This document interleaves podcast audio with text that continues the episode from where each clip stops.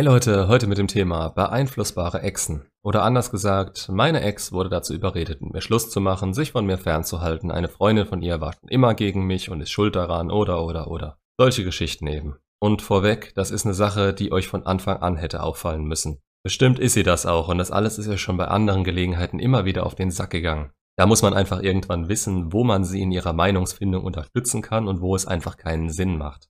Gerade wenn man immer wieder selbst gegen die Argumente anderer ankommen muss, die sie aufzählt, aber sich dabei immer wieder selbst widerspricht oder euch gegenüber klein beigibt, weil sie Streit vermeiden will.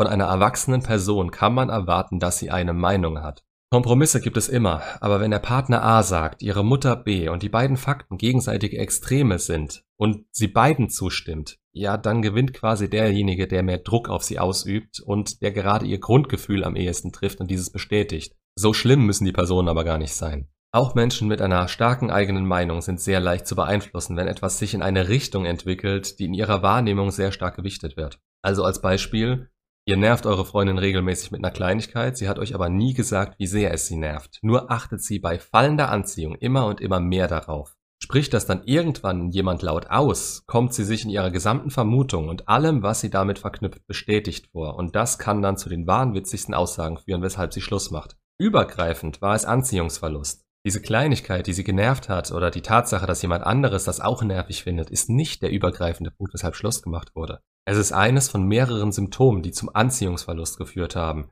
Dieses bestätigt bekommen, dass ein eigenes Gefühl richtig ist und es dann höher zu bewerten und einzuschätzen, nennt sich Confirmation Bias. Könnt ihr ja mal bei Gelegenheit googeln. Es ist genau dasselbe, wie wenn ihr von neun Leuten gesagt bekommt, dass diese Person, die ihr datet, die absolute Kretze ist, niemand sie leiden kann und man sich Sorgen um euch macht und ein einziger sagt euch, aber du bist glücklich, die Frau scheint dir gut zu tun.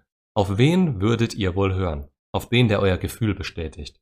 Zumindest wenn das Gefühl stark genug ist. Daran ist nicht die Person schuld, die euch beigestanden hat oder euch einen, in den Augen der anderen, schlechten Rat gegeben hat. Das ist eure Wahrnehmung des Ganzen, die nur einen kleinen Schubs gebraucht habt, damit ihr zu ihr stehen konntet.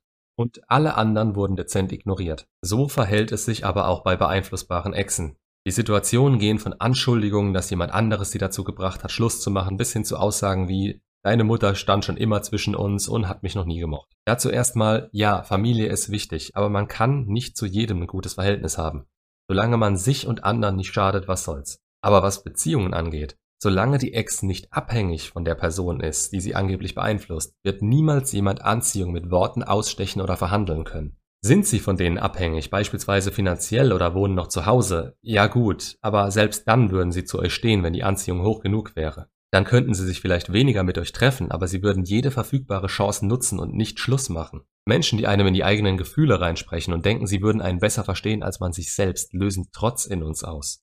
Sie nerven. Wir wollen ihnen das Gegenteil beweisen oder ihre Meinung ist uns einfach scheißegal. Menschen, die unsere Meinung aber abnicken und bestätigen, haben einen ganz anderen Stand bei uns und auch ihre Meinung hat mehr Gewicht. Zumindest ist das der Fall, wenn wir noch Bestätigung von außen suchen. Das kann aber alles von heute auf morgen umschlagen, wenn wir Zweifel an unseren eigenen Gefühlen und dem, was wir die letzten Jahre dachten, bekommen. Je höher die Fallhöhe, desto hilfreicher sind Meinungen von Leuten, die uns beistehen. Natürlich gibt es da wieder eine Skala, auf der wir uns befinden, und jemand mit einem Frame hört sich vielleicht fremde Meinungen an und bewertet diese für sich auf ihre Nützlichkeit, aber er steht niemals so zwischen den Stühlen wie eine 17-Jährige, die von ihrem Vater verboten kriegt, einen Mitschüler aus einer Parallelklasse zu treffen. Oder jemand, der vor ein Ultimatum gestellt wird und es jedem recht machen will. Jeder ist für sein Leben und seine Entscheidungen selbst verantwortlich. Es wird nichts bringen, einer Person, die das nicht verstanden hat, zu erklären, dass sie das endlich in ihren Kopf bringen muss.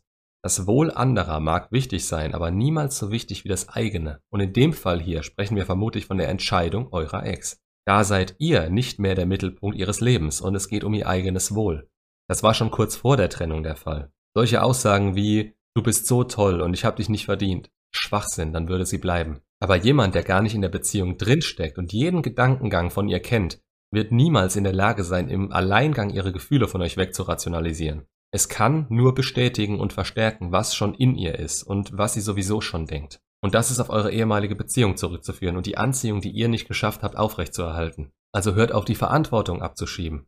Was erwartet ihr euch davon? Dass sie zugibt, dass es so ist und die Person, auf die ihr ansprecht, aus ihrem Leben wirft, beziehungsweise sie zurückkommt?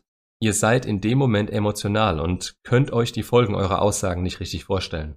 Sie muss in dem Moment eine Seite wählen und wer sie dumm anmacht, wird garantiert nicht plötzlich positiver gesehen als bisher schon. Das bringt sie dazu, sich eher noch für die Person einzusetzen, gegen die ihr schießt. Das ist dasselbe Prinzip wie mit einem Rebound oder einem neuen Partner im Allgemeinen.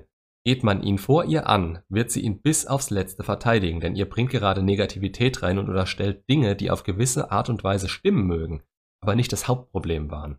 Und selbst wenn ihr den Nagel damit auf den Kopf trefft, es ist nicht ihre Wahrnehmung davon. Sie fühlt das nicht. Ihr steht auf verlorenem Posten und allein der Versuch drängt euch weiter von ihr weg. Diskutiert so einen Mist nicht und redet euch nicht ein, dass jemand in der Lage wäre, Anziehung im Alleingang zu sabotieren. Es ist meistens eure Reaktion auf diese Person, die sie noch zusätzlich vor der Ex bestätigt. Haltet während der Beziehung eure Anziehung oben und nach der Trennung den Fokus auf euch. Solche Denkweisen bringen euch weiter, nicht das Verfallen in Wut auf andere. Macht's gut und bis zum nächsten Video.